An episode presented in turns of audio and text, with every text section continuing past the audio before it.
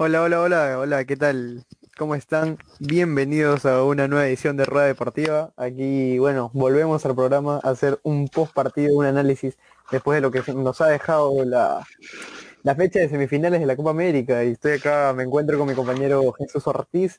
Bienvenido Jesús. Eh, bueno, antes de comenzar, todavía no te adelante, antes de comenzar, quiero agradecer eh, a nuestros amigos de Entel Perú, la mejor marca de telefonía móvil. Muchísimas gracias Entel, ya lo saben, para tener cobertura y señal, sobre todo para ver los partidos de la Copa América.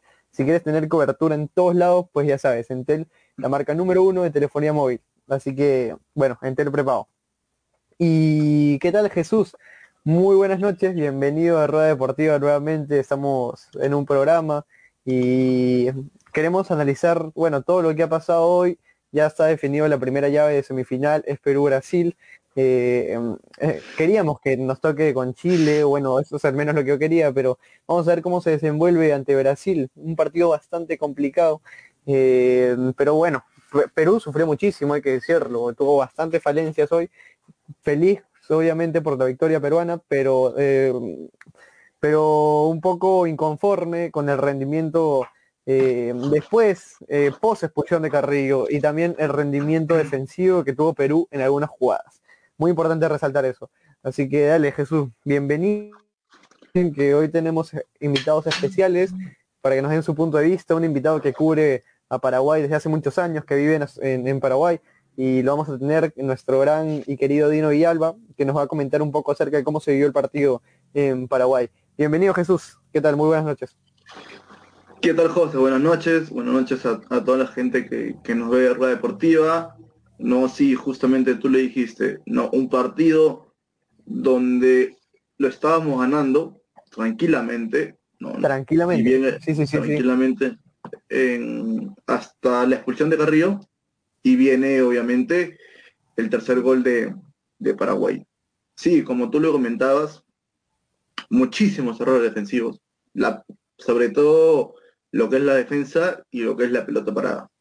No creo que, o sea, haciendo cálculos, no contando las veces que llegó Paraguay en pelota parada, creo que un 80, 90%. Eh, 99%. Nos ganó, Paraguay. ¿No? Ese es uno. Después la presión que, que, nos hizo Paraguay en los primeros minutos. ¿no? Los primeros 15 minutos, los primeros 20 minutos, Paraguay salió a presionar. ¿no? Nos presionó muy bien, nos metió el gol, ¿no?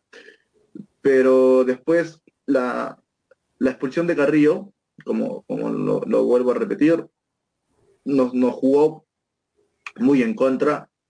Menos mal tuvimos la oportunidad de, ni bien de que Paraguay nos mete el primer gol, Gianluca Lapadula mete a los a los cinco minutos o seis minutos el empate, ¿no? Y el, y el equipo se logró acomodar. No, pero sí, un, partido se podría decir normal, ¿no? O sea, he visto mejores partidos, he visto jugar mejores partidos a la selección. Muchísimo. Y aún así lo pudimos ganar. Pero me quedo conforme con lo que hizo Ormeño, no encontró. No creo que se, no sé, eso es una opinión propia. Creo que se demoró un poco este Gareca en, sacar a Carrillo, no sabiendo que tenía María, ¿no? Por, por otro jugador lo hubiera sacado 10 minutos antes o 5 minutos antes y esa jugada eh, era otro jugador, era para otro jugador, no era para Carrillo y, actualmente lo tendríamos a Carrillo para, para, para, el día lunes, ¿no? Para, para enfrentar a, Brasil. ¿No? Pero dentro de todo, de todos los errores que tuvimos en el último gol también, en, el segundo gol, ¿no? creo, lo jugamos regular, lo jugamos regular. Eh, Peña poco a poco se está dando un espacio, eso es bueno, eso hace que el equipo sea mucho más amplio, ¿no? Y no depender tanto de uno o, de otro jugador. No, a lo que era Sala Central lo vi muy, muy, muy, muy, este, muy dudosa. No lo vi con confianza. A Santa María igual hay una jugada de Santa María que es que sale con todo a, cortar la pelota y casi se lleva la cabeza del jugador paraguayo y de milagro no, no cobraron penal. A Ramos igual. El número 7 de, Paraguay, el, jugador un peladito, no, recuerdo el nombre, estuvo muy rápido. No, nos complicó bastante por, por, por la banda derecha. Corso igual, cumpliendo como siempre. El Trauco también, mandando pases a la, Padula, la Padula ni que hablar, Carrillo ni que hablar, lo mejor de Perú el, en el gol, ¿no? En lo que es este uno contra uno. Cueva también, a pesar de que falló el penal, hubiera sido otra la historia si fallaba el penal y, y caíamos eliminados. Pero pudimos ganar, pudimos ganar a pesar de todo, a pesar de los errores que tuvimos y solamente nos queda enfocarnos en, en Brasil ¿no? Que, que se ha podido ver el partido, al menos yo, yo, no lo he podido ver, por lo que me han podido comentar algunos colegas, es que Brasil sí, sí pudo hacerle el pare a Chile. ¿no? Le, metió un gol Brasil en el primer, eh, comenzando el segundo tiempo, pero creo que sí se le puede hacer daño a Chile, a, perdón, a Brasil. Sí, indudablemente. Algo, algo muy complicado para nosotros, pero no sé, jugando bien, ordenados atrás, eso es lo primero, jugando ordenados atrás, no podemos hacerle, yo creo que un poco de daño a, Brasil y por qué no conseguir la hazaña ¿no? de, de clasificar a semifinales, perdón, a la final. Sí, por supuesto, es lo que queremos, repetir el plato, ¿no? Al menos quedarnos, eh, o bueno, al menos quedarnos fuera en semifinal, pero de una manera más digna, no como un 4-0 que, que fue lo que obtuvimos contra Brasil en el primer, el primer partido que tuvimos por fase de grupos. Em, bueno, mi análisis del Perú-Paraguay, como tú, lo, como tú lo, decías, lo decíamos al principio, eh, bastantes fallas defensivas. Yo creo que Gareca optó por Santa María porque me parece que en su club tiene buen juego aéreo, ha marcado muchos goles de cabeza, unos dos o tres goles de cabeza. Y yo creo que optó por Santa María por eh, el juego aéreo justamente, porque es la principal arma de ataque de Paraguay que por cierto fue muy bien lograda. En el primer, el primer gol de Paraguay, el de Gómez, eh, muchas fallas defensivas, nadie pudo despejar el balón correctamente. Y bueno, el, gol de, Gómez llegó muy rápido, a los 11 minutos, entonces yo creo que eso, eh, me gustó la reacción que tuvo Perú porque no se dejó caer, o sea, no, se cayó, esa fue la, la, primera reacción que me gustó bastante. Luego eh, Santa María estuvo impreciso en la jugada en la que le sacaron amarilla, que bueno, fue, fue durísima fue buenísima. No me sorprendería si hubiese sido de otro color, pero a esa instancia del partido bien difícil que saquen una roja, pero fue bastante fuerte la, de Santa María.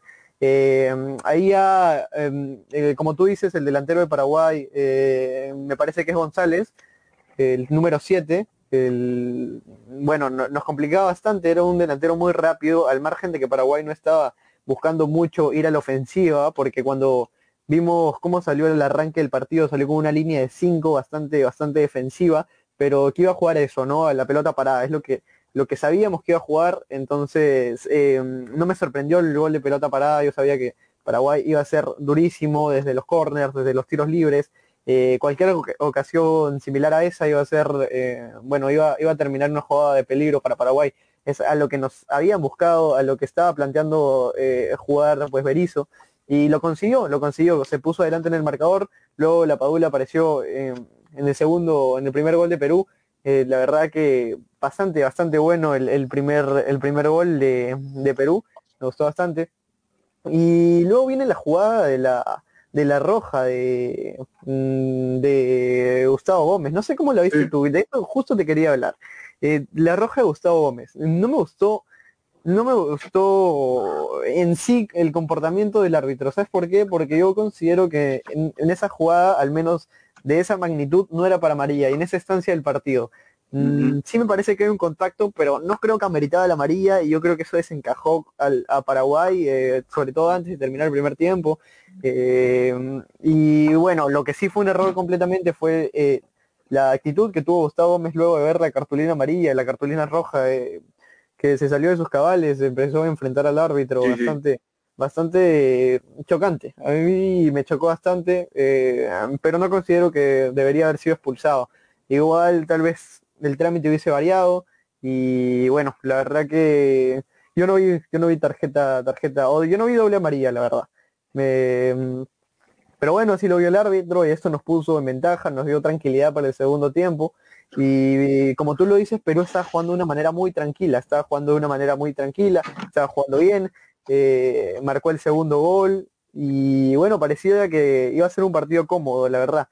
Iba a ser un partido bastante cómodo, iba a ser un partido que lo íbamos a llevar mejor, que lo iban con un jugador menos Paraguay. Igualmente no te podías confiar porque Paraguay es una selección muy aguerrida, que eso hay que destacar muchísimo una selección que siempre te complica, pero con un jugador más, entonces tú te podías acomodar mejor atrás, te podías acomodar mejor en el medio, eh, incluso creo que Gareca antes de la expulsión se había animado a, meter a Lora, y pero ya luego todo se nos fue cuesta arriba cuando cuando viene la expulsión de Carrillo, eh, en el minuto en el minuto 80 y 85 me parece que fue la expulsión de Carrillo. Antes de eso fue el gol de Yotun, que por cierto tuvimos muchísima suerte en el gol de Yotun. Eh, en el gol de Yotun de tiro de remate fuera del área, rebotando un paraguayo. Un buen gol igual, pero yo creo que tuvimos mucha suerte. Entonces el partido se puso 3-2, con la expulsión se nos complicó, eh, lógicamente, porque, eh, bueno, estabas un gol arriba, faltaba muy poco y Paraguay se te tiró encima porque ya están en igualdad de condiciones. Perú no supo responder a la expulsión de Carrillo, Perú se desmoralizó bastante y bueno, Paraguay aplastó con lo que tiene, con lo que es garra, con lo que es entrega y bueno, Paraguay mostró todos sus datos, sus, bueno, su jerarquía, eh, lo que tiene, ¿no? Y su, su garra y bueno, no, nos empató el partido y ya casi eh, terminándolo al final y lo pudo ganar, tuvo dos ocasiones más en la que pudo ganar Paraguay. Y bueno, los penales ya es una, no es una cuestión de suerte, pero es una cuestión bastante mm, diferente al trámite del encuentro. Eh, yo creo que Perú se complica muchísimo las cosas. Como tú lo dices, los puntos bajos de Perú fueron las pelotas paradas, eh, la defensa en general. Yo creo que todavía no se consigue una defensa sólida, una defensa que pueda afrontar un juego como el de Paraguay, como el de Uruguay, como el de Brasil incluso, que pueda ganar arriba, que pueda defender corners, que pueda ser un poco más segura y todavía no tenemos una pareja de esas centrales fija, ¿no? Parecía que Ramos y Callens podían encajar perfectamente, Callens se ha lesionado, ojalá tengamos a Callens para el partido de, contra Brasil. Eh, Abraham me parece que hace muy bien las cosas, pero bueno, Gareca sabe por qué optó por Santa María, él es el director técnico, ¿no? Eh, dentro de todo yo le pongo 6 puntos a Santa María, seis, de 6 a 7 puntos a Santa María, eh, a Ramos me parece que estuvo muy impreciso, sobre todo en el último gol, en el gol en el que se le enredó la pelota a todos y bueno, al final fue, fue gol de Paraguay, entró. Y me parece que ahí eh, Ramos, tanto Ramos, Santa María como Trauco fallaron ahí, incluso Corso, ¿no? El ingreso el mal Lora, em, pues no lo sentimos mucho, jugó muy poco, pero no desentonó, me parece que no desentonó, fue un debut apropiado. Y eso es lo que queríamos, queríamos tener una alternativa para esa banda que no sea Corso.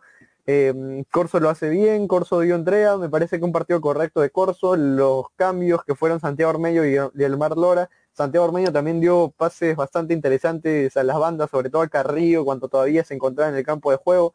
Y bueno, lo de los penales, pues a destacar la calidad de Yotun para patear ese penal de, de sombrerito, de, me gustó muchísimo, mucha jerarquía, mucha mente fría para poder patear así, ¿no?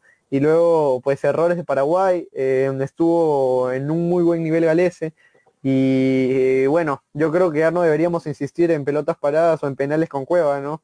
Hay que, ya son tres, tres estancias decisivas en que falla penales claros y la verdad que de verdad no, no sé por qué estuvo ahí para patear. O ya faltando 90, pues sáquenlo para que no patee, o no sé, pero es que no podemos seguir insistiendo con, con cueva. Hay, hay pateadores, bueno, incluso Trauco lo pudo haber hecho, Trauco se reivindicó de lo hecho en la Copa Centenario 2016, partió muy bien el penal. ¿Tú qué, cómo viste los penales, Jesús? Mira, yo, yo para, para entrar en, este, ahora en los penales, te voy a hacer, justo tú, me preguntabas sobre el tema del árbitro. No, mira, yo te cuento, yo, yo en esta semana tuve una entrevista con, con un árbitro peruano FIFA. No tuve una pequeña entrevista con, un árbitro peruano FIFA.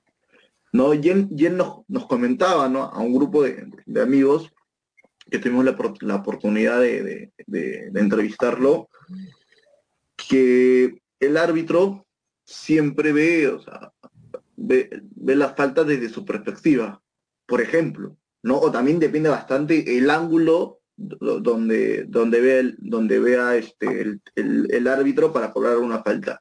Yo te doy un ejemplo. ¿no? Yo desde mi tele desde, desde, la, desde la comodidad de, mi casa, en mi sillón, sentado con, mi gaseosa, con, con mi, con mi porcor. Con tu cerveza, con tu cerveza. Yo vi tanto, Sí, claro. Entonces, yo vi solamente como un, como que, a ver, como que el defensor solamente quería zafarse de, la Padula haciendo así, ¿no? Y nada más. ¿Me entiendes? Pero de repente el árbitro que estaba más cerca no vio eso. No, no solamente vio que el, un, movimiento que era es producto ¿no? de, que todo jugador hace para tratar de, protegerse. De repente el, árbitro vio un codazo, no vio un codazo, o sea, el codazo en la acción del codazo de tirar con toda la fuerza posible a, dañar al jugador.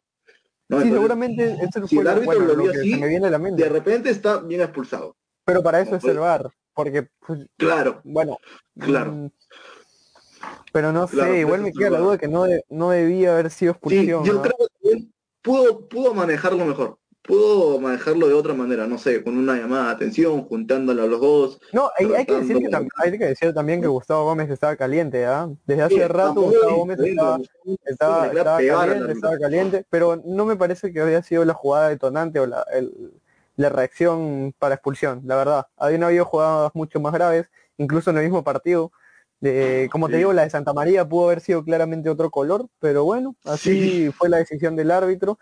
Mm, se respeta, pero me parece que eso cambió mucho el trámite del partido. Bueno, eh, puntos altos de Perú, eh, puntos altos de Perú, yo creo que la conexión entre la Padula, Carrillo y Cueva, me parece muy bien ese ataque ofensivo. Vi también a Renato Tapia, uno de sus partidos más altos creo en contención, eh, ninguno de la saga de atrás me gustó, ninguno, ninguno, ni Trauco, Trauco muy inseguro, Ramos fallaba en las pelotas paradas, Santa María lo vi muy lento, pero creo que fue el que mejor cumplió de, dentro de toda la saga central, y bueno, Corso, Corso es solo entrega, pero no me da muchas garantías en, defensa. Eh, en contención sí lo vi muy, muy, muy acertado a Yotun, eh, muy acertado a Tapia, Peña también me parece que hizo una labor de ataque bastante bastante regular, tampoco fue el mejor partido de Peña, ha tenido partidos mejores. Eh, Carrillo sí estuvo extraordinario en lo que estuvo del partido. Ha sido mi jugador, el, jugador del partido, pero ese error mm, lo sentenció. Y bueno, lo vamos a perder contra Brasil, una baja muy dura. Y bueno, Cueva, mm, un partido regular de Cueva y un partido destacable de la Padula, un, un muy buen partido de la Padula, eh, un doblete, hizo el penal, yo creo que se puso el ataque al hombro, muy bien la pagó, la aporta muchísimo el ataque y bueno, mm, de ahí creo que ha sido un partido de 7 puntos para todos, excepto para la Padula que ha sido un 8 puntos. 7 puntos para todos los jugadores, menos a la defensa, que a la defensa le doy unos 5 puntos. Un partido de, de 6 puntos en general para Perú. No sé para ti. De 6, de 10, eh, un partido. ¿Para ti cuánto fue? Sí, e, es de 6 porque si bien lo ganamos, pero lo sufrimos. Lo sufrimos como, como lo venimos comentando. Y, lo, sufrimos cuando no debíamos haberlo sufrido. Claro, obviamente. Con uno arriba, con uno arriba no puede sufrir. Con uno arriba, con uno más. Discutible, discutible la expulsión, pero no era para sufrirlo así, ¿ah? No, claro, no, no, Hasta se nos pudo ir de las manos un, un resultado que aparentemente podía haber sido como bueno, ya los 18 minutos con 40 del partido, de, bueno, del programa del partido, ya estoy en modo Copa América. Eh, quería hablarte del partido entre, entre Chile y para Chile y, Brasil, ¿no? Un partidazo, ha sido un partidazo. Eh, Chile le hizo un partido muy digno a Brasil, por momentos pudo ganarlo. Eh, puntos altos de Chile, yo creo que estuvieron eh, estuvieron bien conectados, ¿no? Yo creo que Chile hizo un, hizo un buen partido dentro de todo, Aranguis muy bien, eh, Vargas creo que fue uno de los mejores partidos de Vargas, Vidal también estuvo acertado, eh, Medel estuvo muy bien ahí en la defensa, una jugada de Brasil, bueno, una jugada de Brasil que, es Brasil, pues supera en, esa, en ese balón, ese balón que queda, le queda paquetado, una asistencia de taco de Neymar brutal, y bueno, ni mucho más, no yo creo que Chile no tenía nada que hacer ahí. Un gol de Camerino y... Paquetá. Sí, un, gol, muy, muy, muy bueno el de Paquetá. Y bueno, con la expulsión de Gabriel Jesús apenas empezando el segundo tiempo, yo creo que las cosas habían podido ir cuesta arriba para Chile, pero ahí va la mano de los técnicos. Tite creo que planteó muy bien el partido, pero algo que no me gustó, que no me gustó para nada, es el arbitraje. Te lo juro que el arbitraje no me gustó para nada. Yo creo que era el árbitro cobraba todo, cobraba todo, cobraba todo cerca de y jugadas, o sea, habían lógicamente faltas que eran, pero eh, faltas de Brasil muy mínimas las cobraba, no vio una un claro eh, una clara falta a Chile, me parece al borde del área que podría haber sido un tiro libre bastante importante. Eh, bueno, bien anulado el gol de Chile que fue de, de, de un tiro libre que terminó rebotando. Eh, bueno, la metió. Creo que, creo que fue un, una jugada que le da en el brazo al jugador chileno, si no me equivoco. Es esta, ¿verdad? Eh, sí, es una, bueno, una jugada, una jugada bastante, bastante buena, pero eh, lamentablemente había tres jugadores de Chile adelantados y, y bien cobrado, bien cobrado el Baray.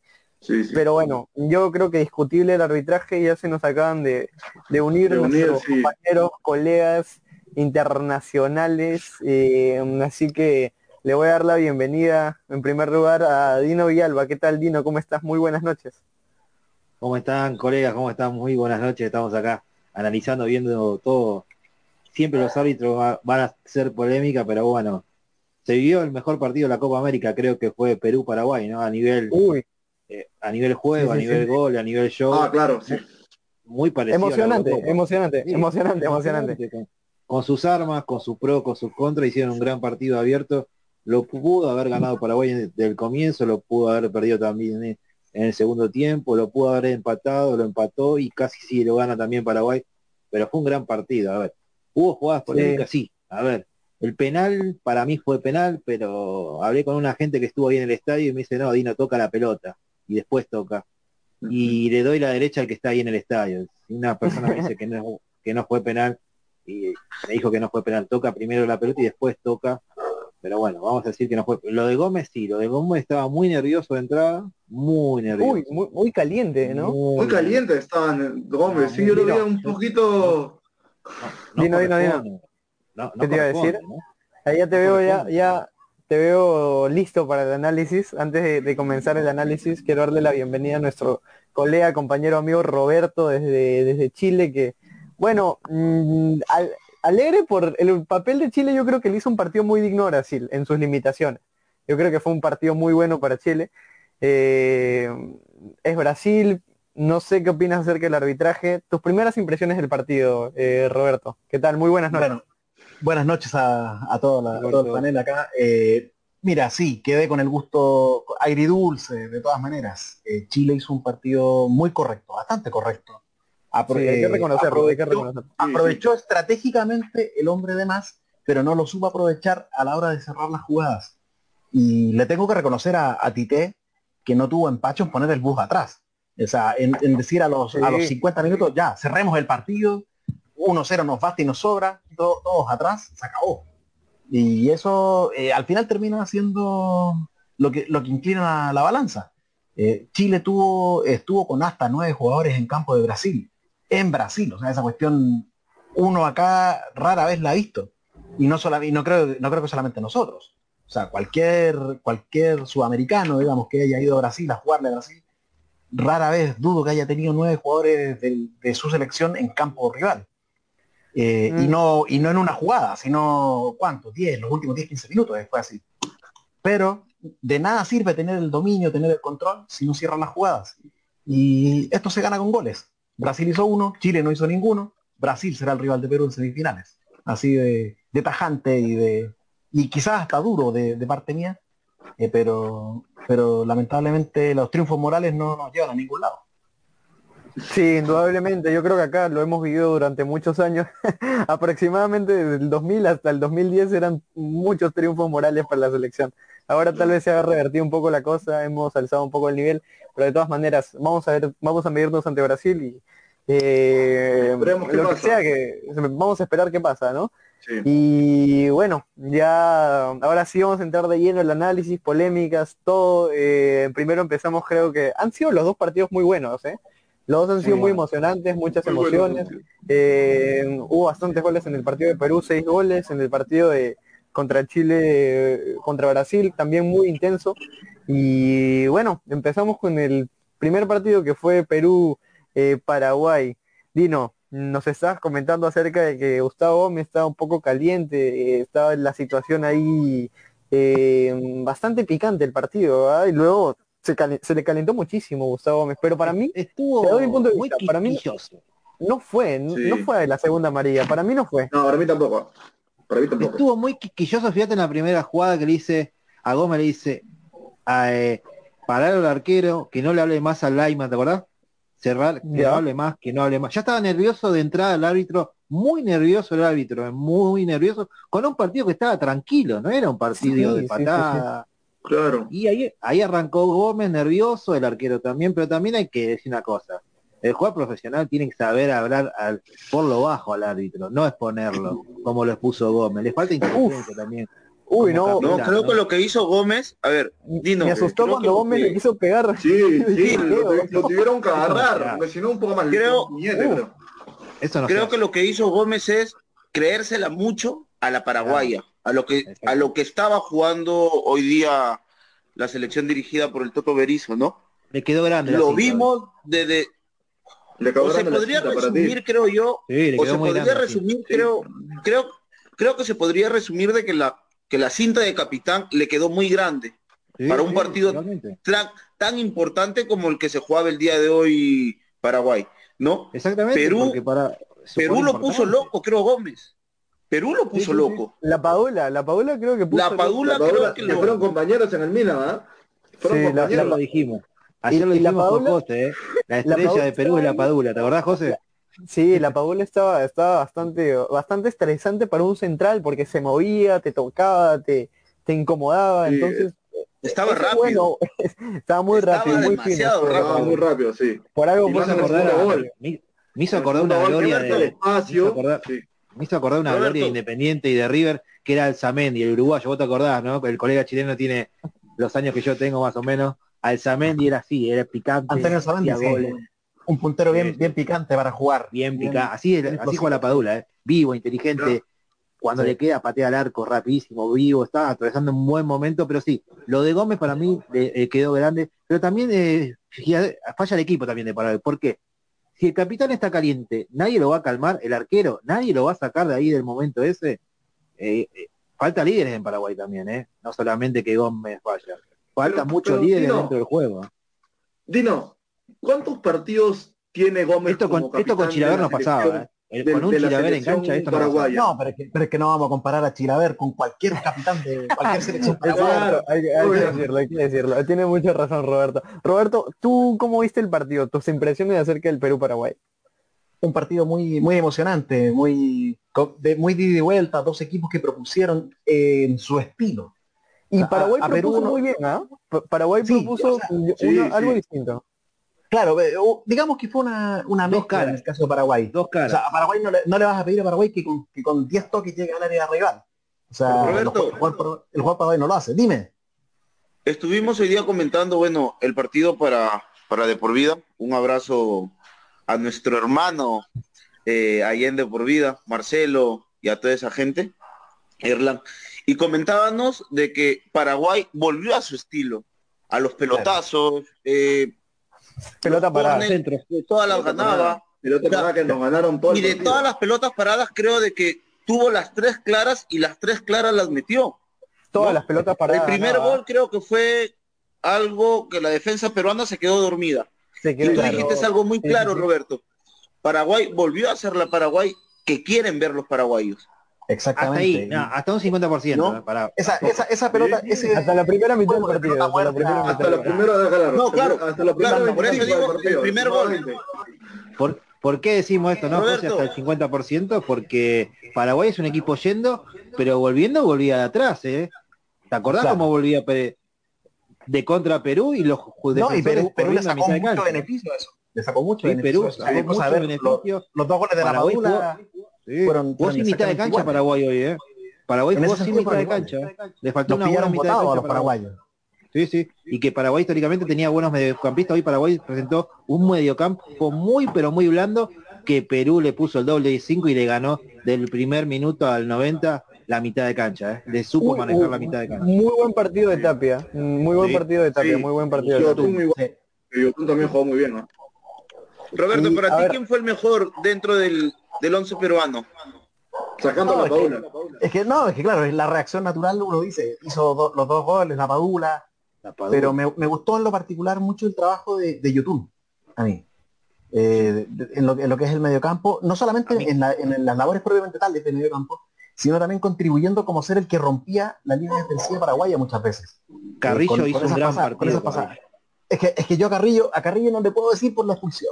Si la expulsión echó a perder todo, era un partidazo de Carrillo. Y lo dije también en Era- la transmisión, no sé si- Uno de los mejores partidos de Carrillo. probablemente era de lo mejor que había presentado en, en la selección peruana, pero pero echó todo por tierra en esa jugada. O sea, Y salvo el penal, Complicó, salvo el complicó penal, terriblemente a Perú, Sí, complicó la expulsión. horrible. salvo el penal, Cueva jugó muy bien, ¿eh? Cueva jugó muy bien con Yo la creo de también, que- ¿eh? Yo creo de que si Carrillo no salía expulsado, fácilmente se llevaba el premio a creo. ser el, el mejor jugador del, del partido. Sí, sí. Ese jugadón que se hace, El primer lamentablemente, gol, el primer gol. A ver, Jesús, un ratito. A ver, lamentablemente se ensucia un poco con la mano, ¿no? Con- cuando la pelota le rebota en la mano, pero rápidamente se le entrega a Cueva. Cueva le devuelve un excelente pase y creo que el pase, ese de taco que le pone a, a Yotun, fue pero fenomenal. Y Yotun creo de que hizo algo que nos tiene acostumbrados y, y lo queremos ver hacer eso, pero más seguido, más seguido con la selección, ¿no? Y la Padula, pues, demostró que es un jugador que ha sido criado en Europa, que ha sido criado en Italia y prácticamente le pintó el pase y fue un excelente pase donde la Padula hizo una definición pero magistral. Dale Jesús. No, mira, aparte de la jugada que, que tú comentabas, en la jugada del primer gol se saca a un lateral paraguayo con una facilidad, ¿no? De solamente, Sí, sí, eh, sí, con, con una facilidad enorme, centra y gol de Perú, ¿no? Y, y eso lo viene haciendo este Carrillo desde que llegó a la selección, ¿no? Desde hace algunos años. Solamente que ahora le está sumando gol. Antes te llevaba dos a tres, se entraba y la pelota se iba al, al- a- afuera o al córner. Eso es cierto. Lo que tú dices, que Carrillo le está sumando gol a sus Sí. muy buenas actuaciones, Sí. creo que lo hace un Por eso- jugador por eso más completo de lo que era antes.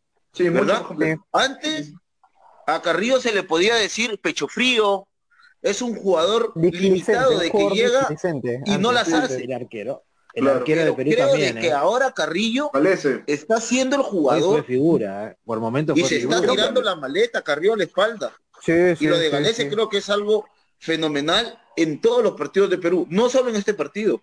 Ya lo de Galese ya viene de mucho tiempo atrás.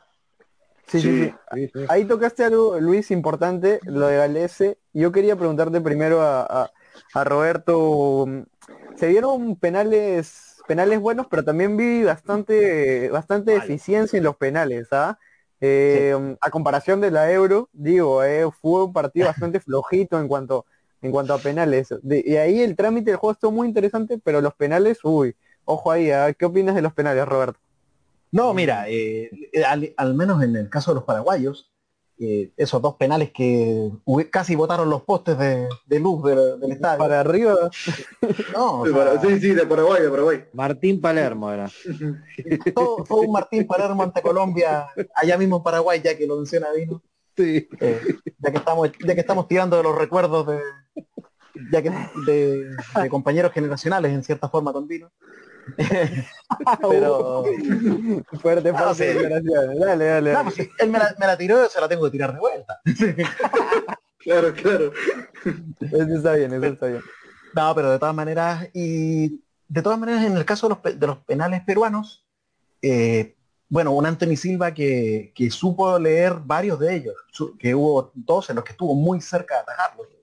Y que- Uy, el de YouTube, no sé si lo Ese- vieron, pero ese- Ah, no, el de Yotun, el de El de- Yotun. el de Yotun fue otro planeta. Es que, el es que Yotun de desordenó todo. De. Pateó el tablero así. increíble. ¿no? Dios. ¿No creen que los dos equipos no ensayaron penales ni A estuvieron lo en la rival? Panenka. No, no ensayaron, no Yotun. penales, Te lo no digo, te lo digo Muy que sí. improvisado, muy improvisados los dos equipos, ¿eh? muy Claro. improvisados. No, pero, pero ahí se ve también el buen trabajo de los arqueros estudiando a los, a los pateadores. O sea, Sí. Eh, Anthony Silva estuvo bastante bien a pesar de que no, no pudo eh, inclinar la balanza a favor de Paraguay.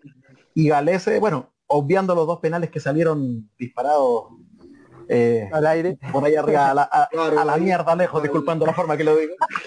Eh, luz, que claro. Eh, Al obelisco. de- de- digamos, sacando esos dos penales, también Gales estuvo, estuvo bastante bien, no solamente, no solamente conteniendo un penal horriblemente pateado, hay que decirlo. O sea, Por supuesto, eh, más allá del mérito de Gales, ese penal, es, esos típicos penales al me, eh, o sea, inclinados levemente a un costado, en los que como que falta convicción para pegarle, y más cuando, y sorprende más cuando eres el quinto pateador de tu, de tu selección, o sea, eh, yo no, yo entrenador no pondría en el quinto lugar a un pateador que no se tenga la confianza para, para pegarle un, Claro. un lanzamiento penal. O sea, ahí Cristian Beneficio Cueva, ¿verdad? hipotecó demasiado. Eh, estamos hablando de los penales paraguayos, Luis, por favor. No, no me lo recuerdes, no me lo perdón, recuerdes perdón. a Cueva. A Cueva Perdón, penales perdón, nunca perdón. más, Ahora, hermano. ahora yo te tengo algo so- de cueva sobre los penales y ahorita te lo voy a contar. Pero en el No, dale, partido. dale, Jesús, dale, dale.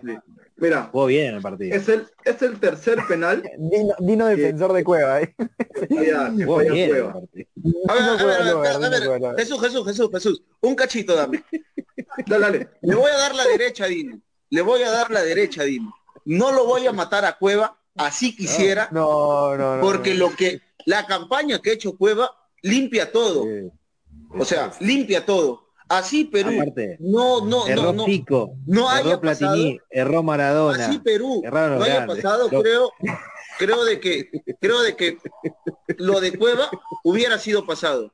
Porque el campañón que se hizo Cueva en fase de grupos y el partido que se jugó hoy, creo de que habla de un Cueva que está comprometido al, no al 100%, sino al 200% con la camiseta Claro. de la selección peruana. Roberto, ¿tú crees de que se le podría criticar a Cueva por el penal fallado?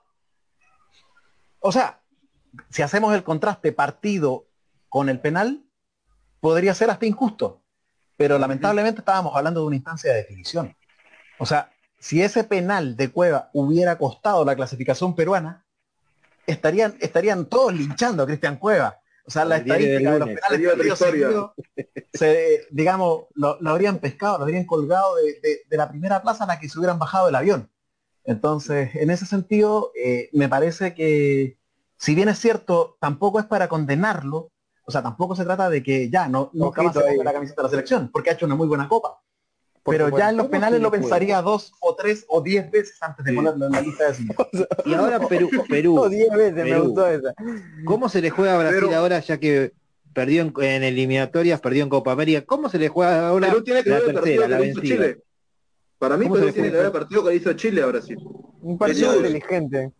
Jesús, dale con tu estadística, a ver. Ya, mira, pero, pero, ojo, ojo, a ver, ojo, si Perú va a penales con Brasil, No, pensando no. como Gareca, no, no, no, el pensando como Gareca, el pensando como Gareca, te apuesto lo que quieras, te apuesto lo que quieras, de que lo hace patear a Cueva, porque Gareca es entrenadores primero. que le tiene la el confianza primero, al jugador. Yo creo que Yo si pienso, Gareca, o sea, pensando si como Gareca Gareca, elimina a Brasil, es el No, próximo no presidente de Perú. ¿eh? Brasil, o sea. Dale Jesús con tu estadística. Dale, mira, Dale Jesús con tu estadística. Y deja el pesimismo ¿no? al lado, por favor. Dale con tu estadística y deja el pesimismo al lado, por favor. Es el tercer penal fallado de, de Cueva en- con la selección peruana en partidos oficiales. ¿no? En- El primero lo falló en la Copa, en la Copa América Centenario contra, Colombia. contra Colombia por cuarto de final. El del Mundial, que hasta ahora todo el mundo lo recuerda. El del mundial de Y contra de Dinamarca. acá. Dinamarca. y el partido y el día de hoy. Otro datito, otro datito. Borré, Borré en River erró cinco penales seguidos y sigue jugando, y sigue haciendo Sí, goles. sí, sí. Y ya que Sí. el Palermo, Dino, Palermo, Ya- Palermo, Palermo, Palermo, siendo Palermo, por favor. Tres penales no. seguidos. Entonces, No, pero eh, Dino, Dino, ayúdame con este dato. ¿Cuántos penales Sí. seguidos erró Maradona en Boca eh, en la mitad de los 90? Fueron como 5 o 6 penales Sí, me acuerdo, Gimnasia de Jujuy, Rosario Central y otro más, tres seguidos, tres, cuatro seguidos. Eh, Belgrano, que, que con Belgrano falla el penal también. y después hace el gol por arriba de Sí, sí. por Y arriba hay un arquero, y hay un arquero que le atajó dos, tres penales, que es castellano. Castellano, sí, el de Rosario Central. Sí, exacto. sí. Son 5 o 6 penales los que erró Maradona seguidos. O sea, Claro, no, no, Maradona, no, Maradona, Cristiano, No Ronaldo. Messi y Cueva no va a errar, por favor. Mbappé, Mbappé también erró, ¿eh? El papel Para también. ir cerrando ya un, para ir cerrando ya un poquito ya el tema de Perú, Paraguay, Paraguay. el día de hoy. Eh, Dino, ¿cómo crees que Perú va a salir a jugarle a Brasil para ya pasar al otro partido?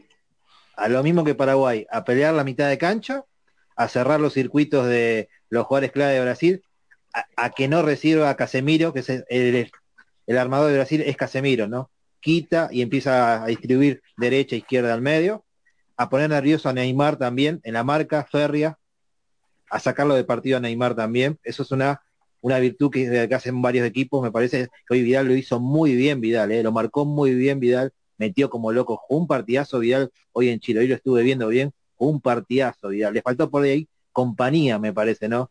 Pues estaba jugando solo, marcaba, marcaba, pegaba, pegaba.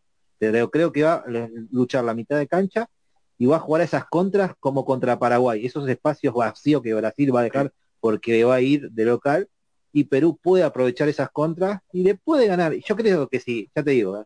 si Gareca elimina a Brasil es el próximo presidente de Perú. ¿eh? Lo que le falta a Gareca para recibirse de ídolo ¿eh? en, en Perú. ¿eh? Roberto, Es un pro. Y, y Dale, Gareca eliminó una ya vez, eliminó a Marco. Brasil. Dale, eliminó una Gareca vez ya a eliminó a Brasil. En el Roberto, la misma pregunta para ti. ¿Cómo crees que Perú le va a salir a jugar a Brasil? ¿Y cómo crees que Brasil va a jugarle a Perú?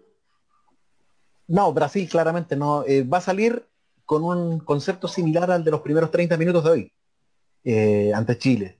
Eh, va a apostar eh, a esa misma línea ofensiva que tenía con Neymar viniendo desde atrás y los tres puntas.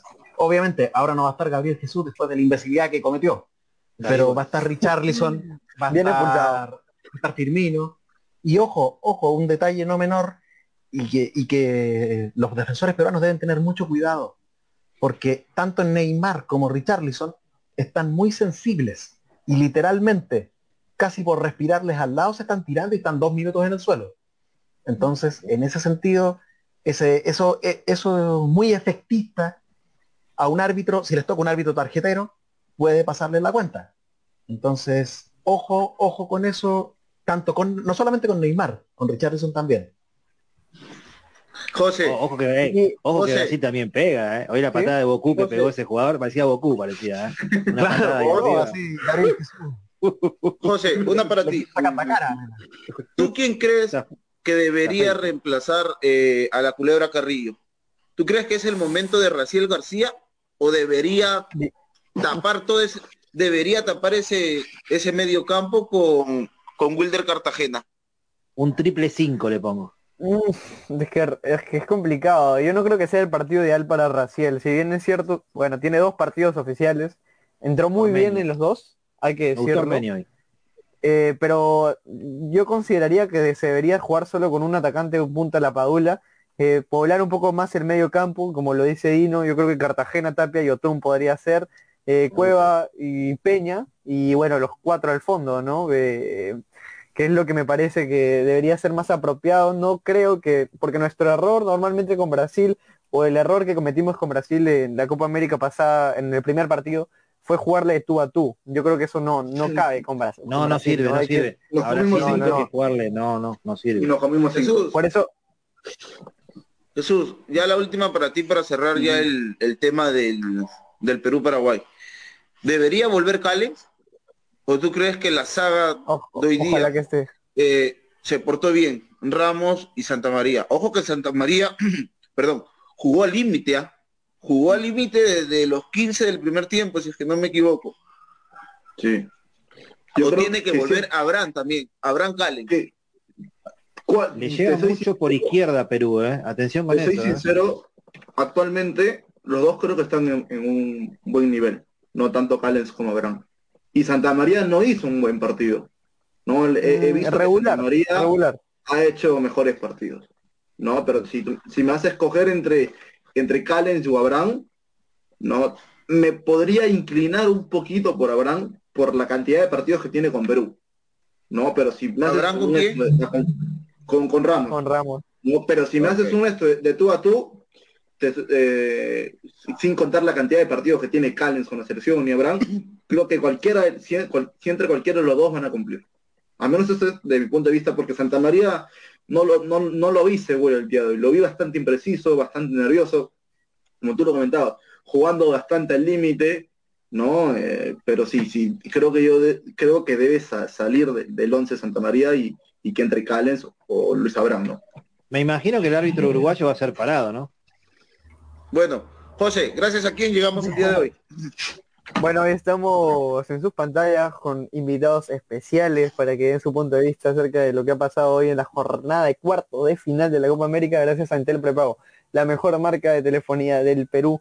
Así que ya lo saben, si quieren tener cobertura en cualquier lugar para ver dos partidos ahí que queda de Perú de semifinal. Y ya tenemos el partido de tercer puesto allá en la bolsa, si es que no pasamos a la final.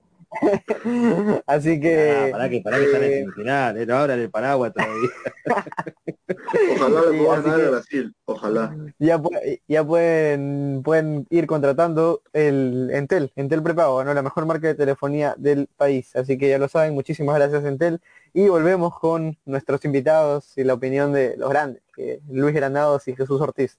Dale, hay que tocar, creo que vamos de lleno con el tema de Bueno. Brasil-Chile, que hay, hay bastante material, ¿no? Así es, José. Y lo veo a mi gran amigo y hermano Roberto Uy. Sánchez El- con el- unas ganas, no, pero de hablar, de hablar, sí, sí. con unas ganas de hablar, pero con unas ganas al estilo Gabriel Jesús cuando hizo esa, esa patada voladora. José, Jesús, ustedes lo van a recordar mucho, al estilo Chiquito Flores, ¿verdad? Sí, Uy, sí, sí, sí. uy, algo, pero- algo, algo así Algo, similar, pero sensacional, algo sensacional. Dale, Roberto.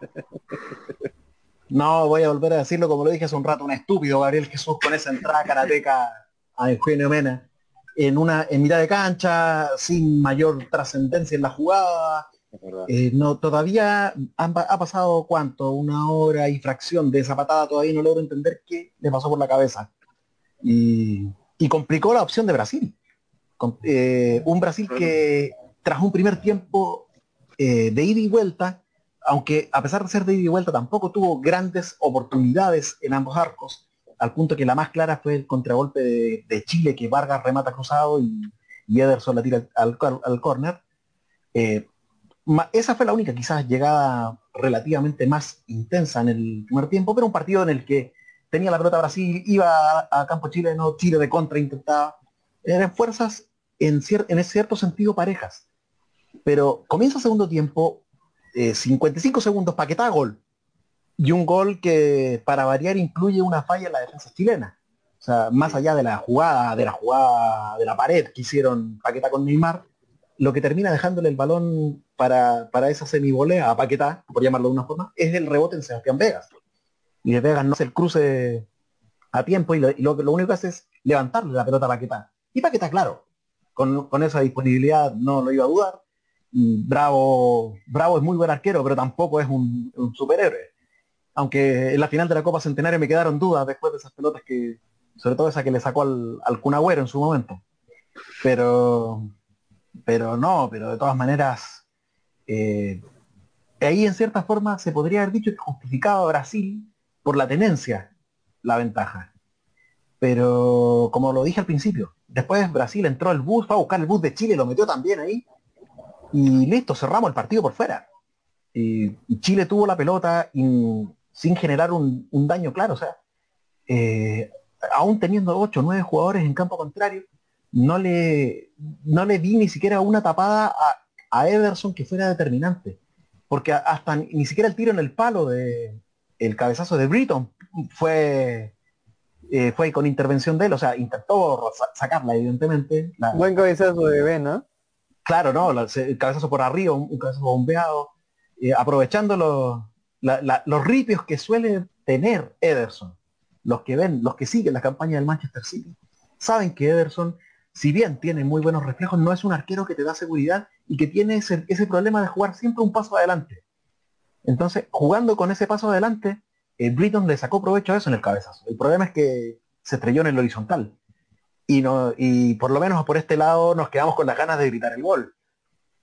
Pero salvo esa llegada, tampoco tuvo intervenciones tan claras en el segundo tiempo, en el segundo tiempo Ederson. Entonces es un dominio inútil, es un dominio que se traduce en nada. Y claro, como, como, como despedida, podríamos decir, de la generación dorada, eh, es una despedida de, un muy buen nivel. Eh, tuviste a Brasil encerrado en su campo, pero también por otro lado no fuiste capaz de hacerle un gol. No, no, no fuiste capaz de aprovechar 45 minutos con un hombre más.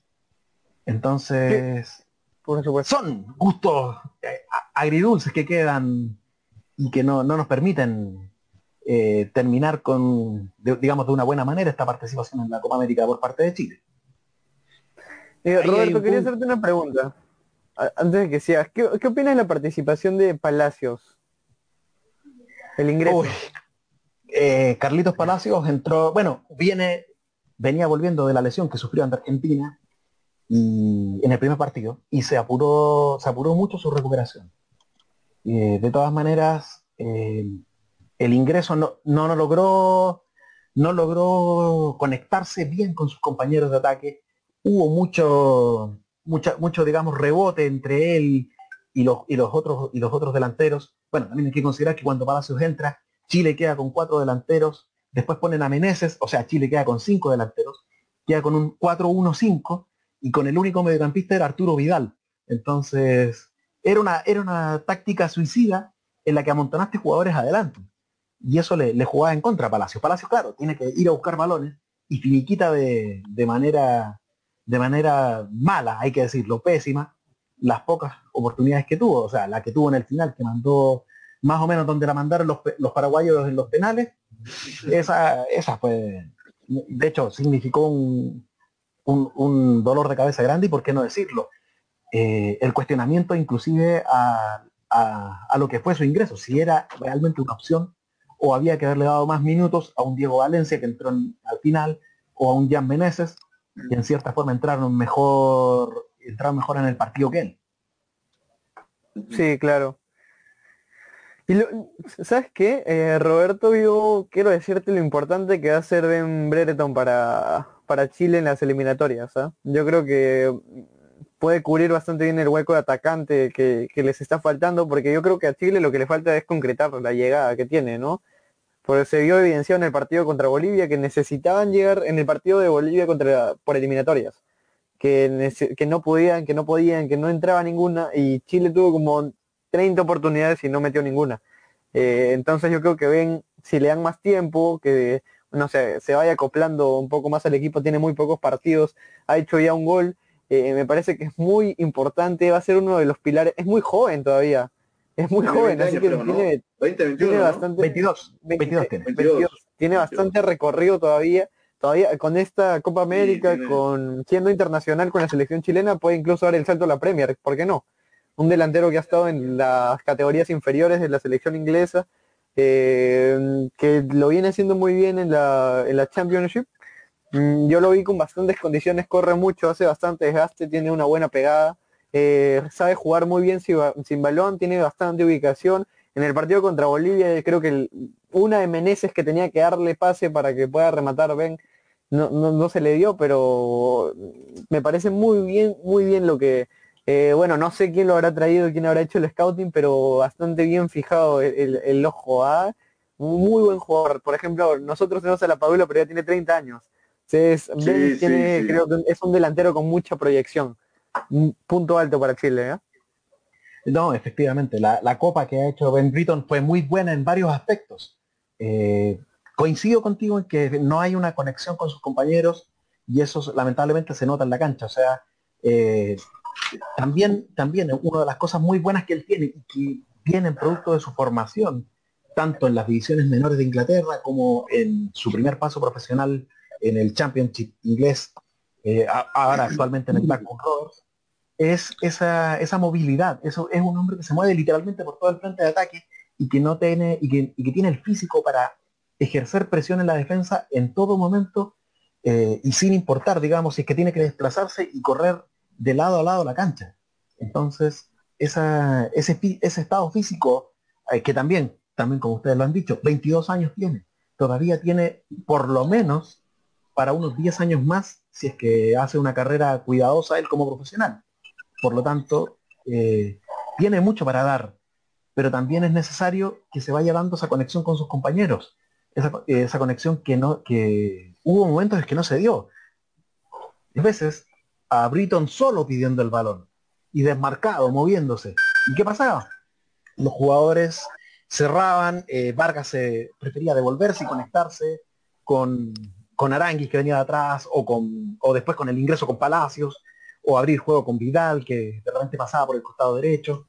Y Britton eh, se quedaba mirando y, haciendo señas y no le daban, no le juego. Tal como te dije, la única que tuvo, el centro de Eugenio Mena se la dejó, se la dibujó en la cabeza prácticamente. Y Britton, en vez de mandar el, cabezazo, bueno, quizás también un poco por, lo apresurado que llegó, no, no se mandó el cabezazo típico que nosotros vemos, sino que apostó por el cabezazo por arriba y casi le salió. Entonces, eh, sí, hay muchísimo potencial ahí. La cosa es que, es que se le sepa sacar partido y que Martín Lazarte encuentre no solamente la posición en la cancha para Ben, sino también los compañeros alrededor. Porque en este momento, en un proceso de mutación que está pasando la selección chilena entre la que ganó los títulos y la camada que viene de atrás, eh, este, este, esta mezcla todavía está organizándose, está estructurándose y, vamos a ver los frutos, quizás no, no en el más corto plazo, pero por qué no decirlo ya para ya para la para el segundo tercer bloque de fechas eliminatorias que viene que sería si no me equivoco el de marzo del próximo año porque es noviembre es octubre noviembre marzo no septiembre octubre septiembre noviembre septiembre no, septiembre septiembre sí, sí, septiembre octubre noviembre. Para noviembre ya iban a haber pasado cinco o seis partidos más y va a haber una mayor una mayor compenetración. Entonces en ese sentido ojalá ver a Britton con, con, las mismas pilas, con el mismo entusiasmo que puso en esta pasada, porque eso es imposible negárselo, y, y, que haya una mayor fluidez en su juego con sus compañeros. Yo me quedé con las ganas de verlo con Alexis Sánchez. Porque sí, Alexis Sánchez aporta otra idea de juego. Y ahí Roberto, Roberto, ¿tú crees que lo que le está pasando a Britton eh, en la selección chilena es lo mismo que le pasó a la Padula en los primeros partidos que estuvo con la selección peruana? Totalmente, totalmente. La adaptación al juego de, hay un tema, del hay grupo un tema de que ya está formado. Hasta cultural. Hay un tema de adaptación hasta cultural que Porque, Britton está viviendo. Claro, incluso también a Ormeño le costó los dos primeros partidos adaptarse un poco y lo vimos el día de hoy un poco con más confianza. Más bajado al, al grupo. Agarraba la pelota, la llevaba, llevaba un jugador, hasta incluso eh, se atrevió a patear el arco, ¿no? Lo que no había hecho en los, en los partidos anteriores. Para cerrar y el tema de Chile-Brasil, ¿tú crees de que le dieron la mano a Brasil?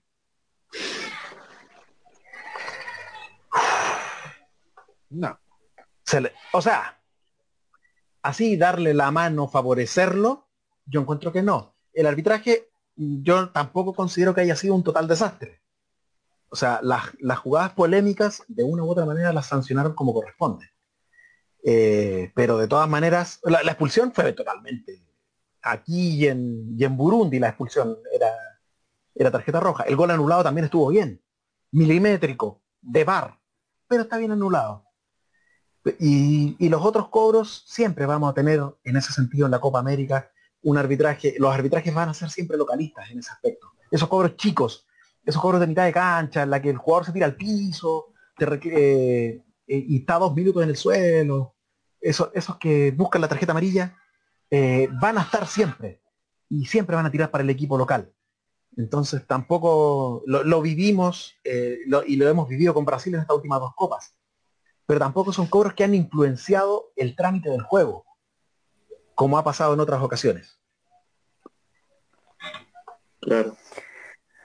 Eh, Roberto, yo quería preguntarte ya eh, un poco el tema, mmm, esta polémica, ya hay que aprovechar que tenemos un invitado chileno, así que yo quería preguntarle acerca de qué opina de los casos futbolísticos, ahí de los live a las 12 de la noche la selección, el peluquero, no sé, ¿qué, qué nos puede decir acerca mira, de eso? Mira, lo, los live de una u otra manera son la forma en la que ellos tienen de romper el, la rutina del encierro y son una forma de conexión con el hincha que termina siendo válida porque así no, no estamos sabiendo de que están metidos en carretes o en desórdenes mayores.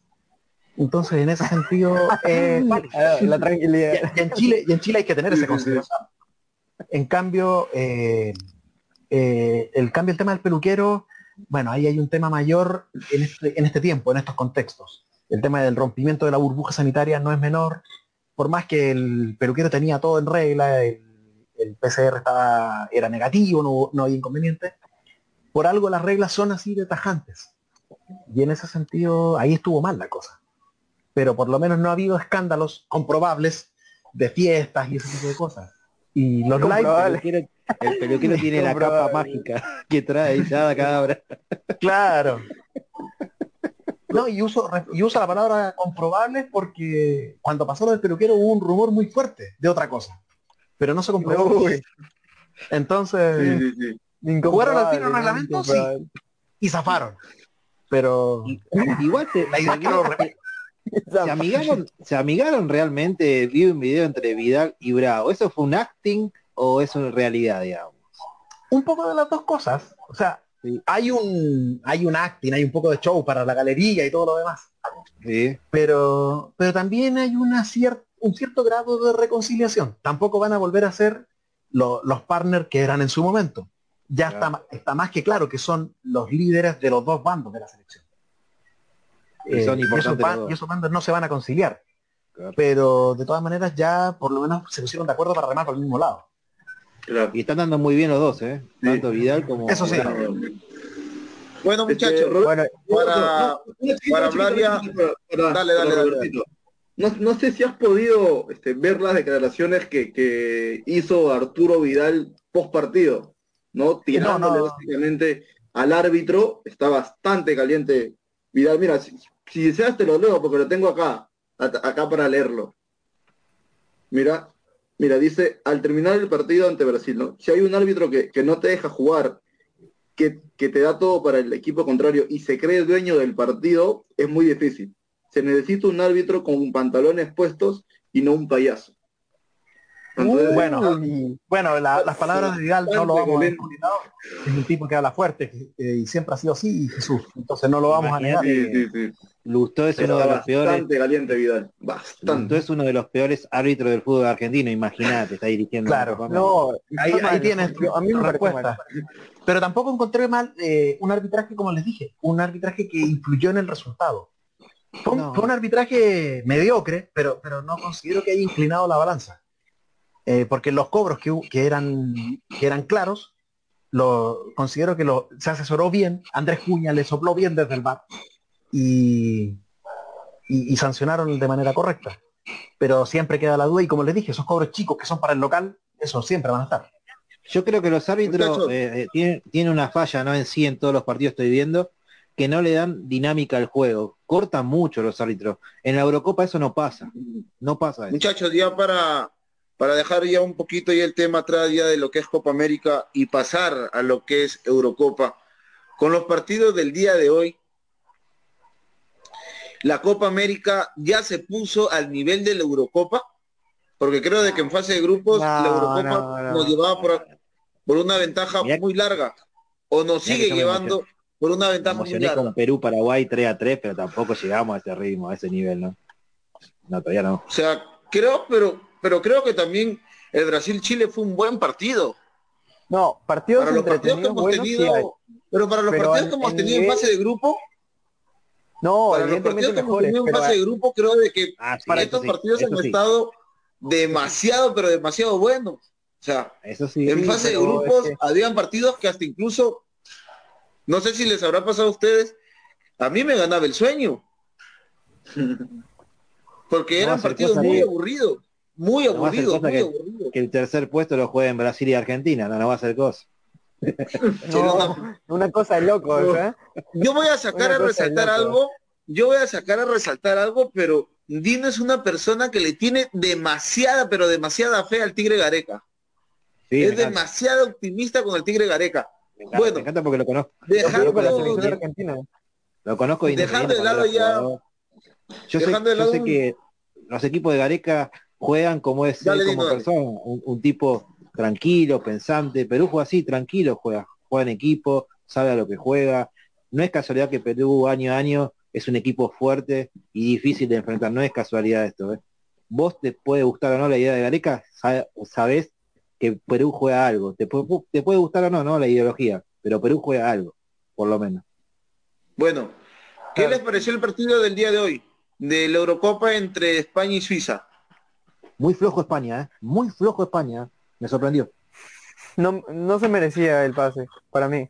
No se Sí. merecía el pase, eh, dejó de hacer muchas oportunidades. el. So- el arquero Sommer, impecable, impecable, uno de los mejores arqueros que he visto en esta Eurocopa.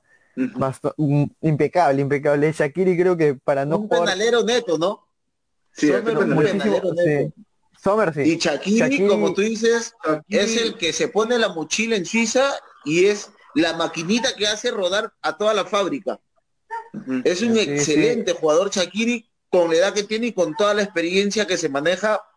Creo que es el líder indiscutible en la selección suiza. José. Yo la verdad que, yo la verdad que no, no entendí, no, no me pareció tarjeta roja a mí. De ningún momento yo vi que fuera una de, de roja directa, no vi roja por ningún lado para Suiza. Yo creo que sin esa tarjeta roja la historia iba a ser otra.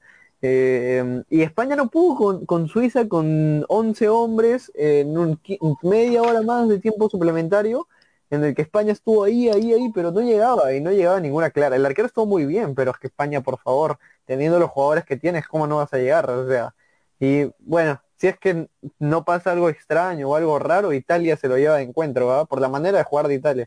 España me parece muy flojito. Y el golazo que hizo, el golazo en Italia que hizo este Insigne. Insigne. Insigne, Insigne. se mandó un golazo, se mandó un, un señor gol. Jesús, ¿a ti qué te pareció el partido de España-Suiza? Muy flojo España, muy flojo. No, Suiza hizo todo el desgaste físico, no, a pesar de haber jugado con, con uno menos, hizo el partido, jugó muy bien, el arquero, como lo comentaba José, tapó muy bien. Lamentablemente, al menos yo, yo siento que los penales es más suerte, es tener suerte y estar bien de acá psicológicamente eh, que otra cosa. No, pero pa- para mí Suiza me- me- mereció pasar. Muy aparte de la Suerte Jesús, muy aparte de la suerte y de estar bien de la cabeza, como tú dices, yo le voy a agregar algo más, la efectividad. La efectividad creo que, que es lo primordial y lo principal para patear los penales, porque si no estás efectivo, no entran, porque estás No. bien de acá, todo, pero la efectividad lo es todo. Dino, Estudiar. ¿qué te pareció estudiar. el partido de, del día de hoy? Suiza-España. Y también estudiar al rival también, ¿no? Porque a ver, si, si José se tira siempre a la derecha, yo voy a tirar a la izquierda, ¿entendés? Es estudiar también al rival, cómo patea, los perfiles, los momentos. Tú te vas a acordar también. mucho de aquel partido en el Mundial, creo yo, Alemania-Argentina, cuando a Lehmann le entregaron ese papelito que Sí. se va a hablar en toda la historia del fútbol, en toda la historia del fútbol, por todos los años, por todos los ciclos.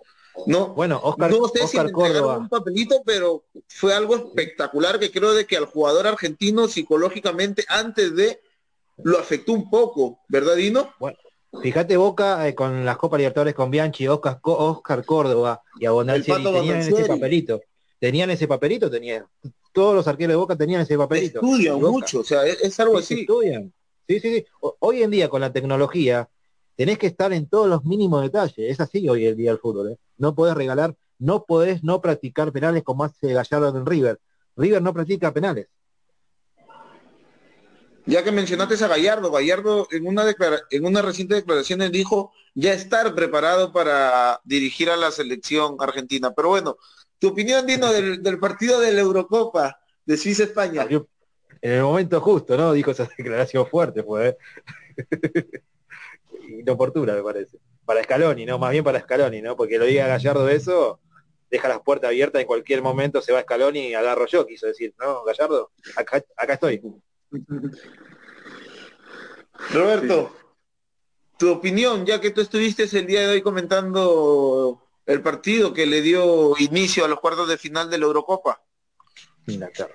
Mira, un partido, un partido en el que, como, como bien lo han mencionado, eh, Suiza es el que hace el, el trámite, el que lleva el gasto del partido, el que gasta las energías, y España de una u otra manera eh, se dedica a, a desplegar el fútbol que esta selección le permite desplegar. O sea, no podemos quedarnos con la impresión de esa España que ha arrasado la década pasada, para nada. Eso O sea, eh, es una, una España completamente diferente. La renovación le ha pegado, le ha pegado mucho en ese sentido. Y se, y es completamente desprendida del concepto este del tiki-tiki con el que Guardiola dominó el fútbol, el mundo del fútbol con el Barcelona, y que, y que seis o siete de sus jugadores salieron campeones mundiales. Ahora Hoy más que nunca. Hoy más Ah, que no, nunca, ahora, ¿no? ahora España te El juega gran otra candidato cosa. es Inglaterra. ¿eh? Sí. Inglaterra es el gran candidato. Inglaterra tiene ahora voy a aprovechar de ya que Dino lo acaba de mencionar y voy a aprovechar de dejar la pregunta planteada Inglaterra tiene ventaja de vencer mañana en Roma por el hecho de que las semifinales y la final se juegan en Wembley Creo que sí. Es un, sí, es ¿no? un, es un plus adicional, creo que va a tener Inglaterra, ¿no? Y además una obligación, pero también hay que verlo por, por otro lado de que le podría jugar en contra, No. ¿No? De Jugar con esa presión de salir a ganar porque tengo que definir en mi país. También le podría jugar en contra si, si el jugador inglés no está bien psicológicamente Sí, para pero el partido para- de mañana. Para el Pero ya le ganó que Alemania. Le ganó Alemania. Sí, yo No, pero ojo, hay que jugar el partido los mañana. Claro, hay que jugar Sí, los no, partidos porque los partidos partido son muy diferentes, ¿ah? Los partidos, No, ojo, se- se- y ojo, o sea, y ojo con la Ucrania se de Shevchenko, se juega muy distinto. Y Ucrania viene con, o sea, iba ahí, Ucrania Viene con historia, un entrenador que, que sabe llegar al jugador y lo estamos viendo. Pero como Ucrania nunca es una gran no selección tiene, también. Es una gran selección. Inglaterra- sí, Inglaterra no tiene una figura como antes la tenía un Beckham, un Shearer o un Owen. Hoy en día juega en equipo Inglaterra. Es diferente esta Inglaterra. ¿eh? Está bien ensamblada en equipo. Corre bien la cancha, eh, triangula, eh, defiende en bloque, ataca en bloque.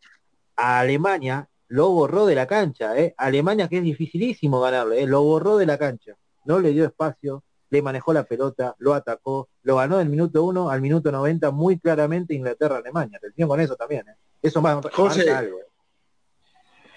Y ya para ir Sí. cerrando un poquito ya el programa, hablemos ya del último tema, que creo yo fue la cereza del, del pastel del día de hoy. Eh, el Italia-Bélgica. ¿Cómo te pareció Bueno, este partido? Eh, esperé un poquito más de Bélgica, ¿ah? esperé un poquito más de Bélgica. Ahí hubo un- una ocasión clarísima que sacó eh, un, un defensor italiano, una un- ahí por ahí en el minuto 70, creo que fue, creo que fue el número 4 Spinazzola, uf, clarísima, la sacó ahí de, de, de espalda, creo que era a de- le, le pegó en el, Lu- en el muro derecho, con el muro derecho. Sí, sí. no, no, mu- muy buena, muy buena. Yo creo que un partido correcto de, de Italia. eh, como te digo, esperé un poco más explosión de Suiza, un partido bastante parejo. eh, igual yo no vi tampoco muchas ocasiones muy claras, tampoco fueron unas cinco por, por cabeza.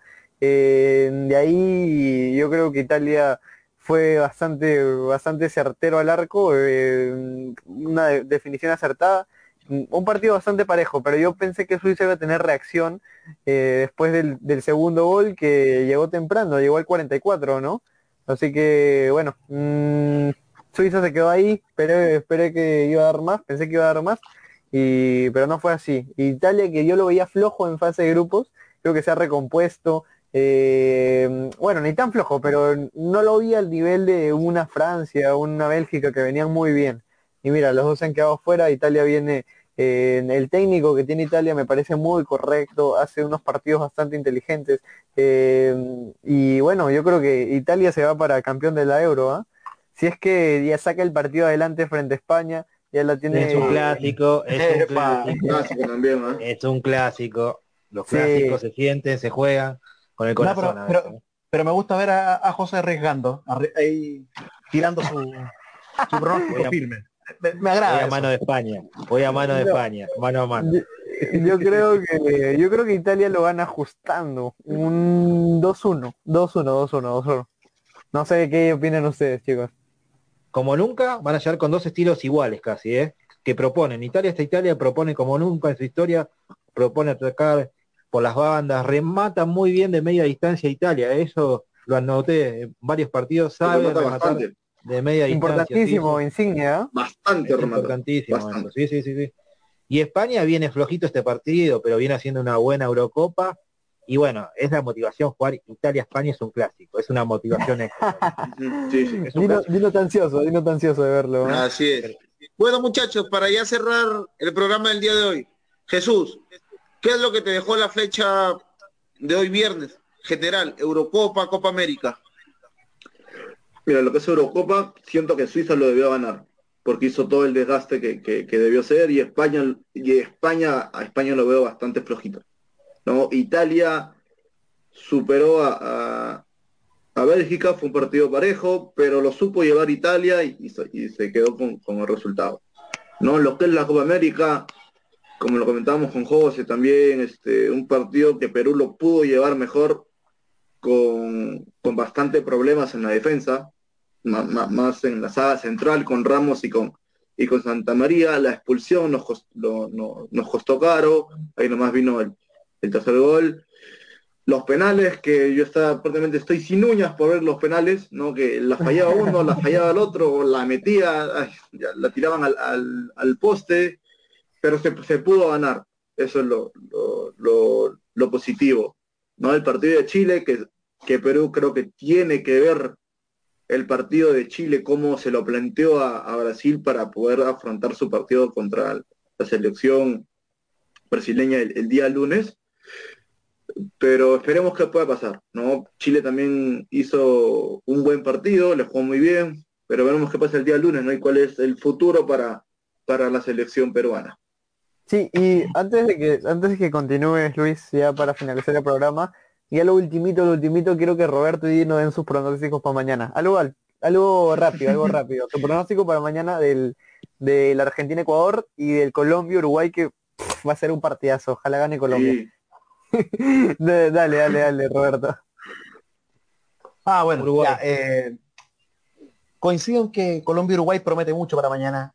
Eh, va a ser un partido que, que, va a ser, que la emoción va a seguir, pero sí siento que Uruguay eh, está más, está más consolidado como equipo que Colombia, y eso a la larga debiera primar. Eh, la Colombia todavía está adquiriendo los conceptos de Reinaldo Rueda, de una u otra manera muestra buen fútbol, pero también muestra lagunas muy grandes. Y esas lagunas muy grandes ahora, en esta etapa de definición, son las que terminan costando caro. Eh, por lo tanto, veo a Uruguay con una ventaja leve. Tampoco creo que va a salir a golear los 5-0, no, para nada. Pero, pero sí un paso adelante. La otra semifinal, o sea, los otro partido de cuartos de final, mira, todos deberían decir no va a ganar Argentina, porque porque viene, ganó el sé, Un Perú. 80-20, un porque 80-20, un Argentina- 80-20. Y por último, porque Argentina le gana a Ecuador porque le pone la camiseta albiceleste adelante. ¿Por qué es. Argentina? güey? Pero El último partido en cancha de Boca Pero- le costó ganarlo. a ¿eh? eso voy, a eso, a eso quería ir. El último partido, como bien lo dice Dino, lo gana solamente con el penal Argentina. Que no fue Alfaro- penal. Que no fue penal. Que no fue penal más encima. Entonces, esa, eh, pues, no quería llegar a tanto, pero ya que lo, lo pusiste en la mesa, con el penal, que no fue. Que no fue Entonces, penal, claro. Un entonces, invento ese, en ese sentido, ahora puede ser una historia completamente diferente para Argentina. Puede ser un mal rato. Al- Y Alfaro me una parece un muy buen técnico, ¿eh? Hay que Alfaro es un estratega. buen técnico. Es un estratega como Gareca. Es un y que estratega. me perdone y que me perdone Dino como argentino Eh, Alfaro es un buen técnico y es por mí que se vaya a Scaloni urgente, ya que pierde es completamente lo contrario Alfaro en ese sentido Sí, sí. a, a, a Scaloni lo sostienen las individualidades No, pero eh, ¿no te has dado cuenta que Scaloni es descarado? O sea, es descarado, descarado, descarado, porque ya es que ya no le importa que Argentina juegue bien, o sea, a- Scaloni quiere lo quiere ganar, lo quiere ganar como Ganar, sea. quiere ganar como sea. Argentina, Argentina quiere ganar como sea, no te importa Sí, poner sí. el autobús en el minuto 20, a nadie le importa jugar feo, no, no, ya es descarado. Argentina juega, si quiere juega horrible, si quiere no, en- con Bolivia es el único bien. El, Sí, el- no está jugando bien que se arriesgó. no Y Scaloni- claro Y bueno, y, pues, probablemente, eh, y probablemente se arriesgó con Bolivia por la por el rival que tenía al frente Claro, supuesto, porque, porque Bolivia. Muchachos. Bolivia. Muchachos, a ver, ya, ya por, por el privado ya me están matando ya los, los productores, me están diciendo ya que ya, ya estamos volando en el tiempo. Eh, en una palabra, Roberto, ¿con qué es lo que te queda de la fecha el día de hoy? Eh, emoción, mucha emoción, en, eh, eh, tanto en la Euro como en, la Copa América, cuatro partidos muy cerrados, cuatro partidos que se definieron por detalles. Me gusta lo de Italia, me gusta lo que muestra Italia, siento que el mediocampo marca diferencias, el trabajo de Varela, de Jorginho, de Berratti. me gustó mucho en Bélgica lo que hizo Jeremy Doku, pero lamentablemente no se dio bien acompañado por las estrellas del equipo belga, que una vez más se queda a puertas de, siempre falta algo para que Bélgica cierre. Y en Copa América, eh, a pesar de su defensa, bien Perú, a pesar de su defensa, porque la defensa, saltándome a Galese, Galese, Galese solo no podía, pero bien Perú y, y, y Brasil bien, impecable, conteniendo y metiendo el bus. Eso. Creo que Luis está teniendo problemas de conexión. Bueno, Dino, tus últimas palabras y tu pronóstico. Me quedo con la Italia que propuso hoy, me gustó esta Italia, me gusta. Si pasa España puede ser un gran candidato, ¿no? A ganar la Eurocopa. Con Inglaterra, yo creo veo una final Inglaterra-España o Inglaterra-Italia, veo por ahí la final, la gran final en Wembley. Me gustó mucho el partido de Perú, me gustó Perú. Lo ganó bien, ¿eh? Con criterio, con presencia, con mucha, pero mucha personalidad en momentos claves del partido que parecía que estaba tambaleando, apareció nuevamente esa, los jugadores clave de Perú histórico, ¿no? Los Yotun, aparecieron los, los Carrillo, aparecieron los Cuevas en el partido. Los penales, bueno, fallaron los dos, aceptó más Perú, pero creo que Perú en los 90 minutos jugó mejor que Paraguay, jugó con más criterios, con más oportunidades de gol, con más presencia en el área rival, fue muy inteligente Perú, supo aprovechar eh, los espacios de Paraguay. Me gustó mucho Perú hoy, me gustó mucho. Y bueno, los resultados para hoy creo que sí. A ver, Uruguay-Colombia, partido cerrado. Lo puede ganar cualquiera, luego no tengo uno firme. Argentina, si no gana, yo creo que Leonel Scaloni debería renunciar ahí mismo y quedarse ahí en Brasil en Copacabana y no puede llegar a Argentina. De vacaciones, de vacaciones. Claro.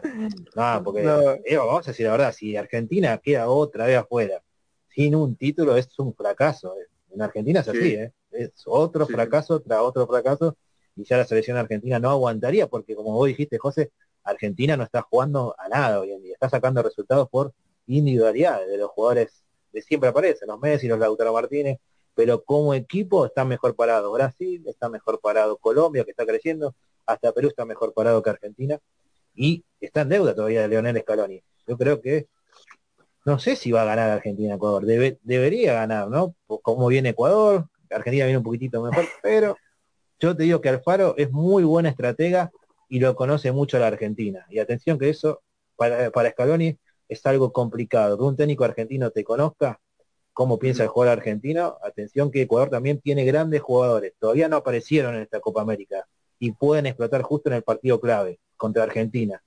Que siempre el jugador ecuatoriano contra Argentina saca un plus. Y que podría llegar a la final históricamente va a ser una semifinal Ecuador y después una final. También Ecuador puede salir campeón de la Copa América, porque no hay que descartar. Salvo Brasil, no hay ningún cuco. Está muy parejo a nivel de juego. Muy, pero muy parejo a nivel de juego. Y Brasil está alcanzando con ese resto. Ahora sí, tenía una pregunta para ustedes. ¿Por qué Brasil defiende bien y nadie se le anima a atacar? ¿Porque está mejor preparado físicamente o porque los rivales no están preparados futbolísticamente para ganarle? Tengo dos preguntas ahí en bueno, bueno, bueno, bueno, bueno. Creo que esas preguntas, Dino, van a ser respondidas el programa del lunes. acá en, interno nos están matando. bueno, eh, Roberto, muchísimas gracias por aceptar la invitación. Mm, vamos a estar contigo en contacto, ¿no? Ha sido un, un, placer hablar contigo, hablar con Dino. Y ya, Roberto, tus últimas palabras. Y bueno, muchísimas gracias, no nada más que agradecerle. Gracias José, gracias Jesús, también a Luis que ahí está apurándonos todavía. Eh, y como siempre un gusto compartir con ustedes, con Dino, eh, con Luis. Eh, bueno, ya que Luis está pidiendo saludos, lo vamos a mandar. vamos a mandar un saludo a Infierno Central de la barra de Oriente de Alianza, que cumple 11 años, no es menor. dale, dale, dale, Está bien. Está bien. Y lo, y lo mando yo para no comprometerlos a ustedes como peruanos, porque puede que no sean que no sean de alianza, por lo tanto. Muchísimas gracias, gracias, muchísimas gracias, Gracias, gracias. Y, y, aquí estamos, para cuando quieran. Un gran abrazo, muchachos, que estén muy bien. No, muchísimas gracias a ustedes y bueno, espero verlos en la edición de lunes en Rueda Deportiva. Saben que están invitados, ya son de la casa, ya son de la casa. y bueno, bye bye, ha sido un placer y, bueno, nada más, disfruten del partido de mañana. Un gusto, un gusto muchachos. Un gusto.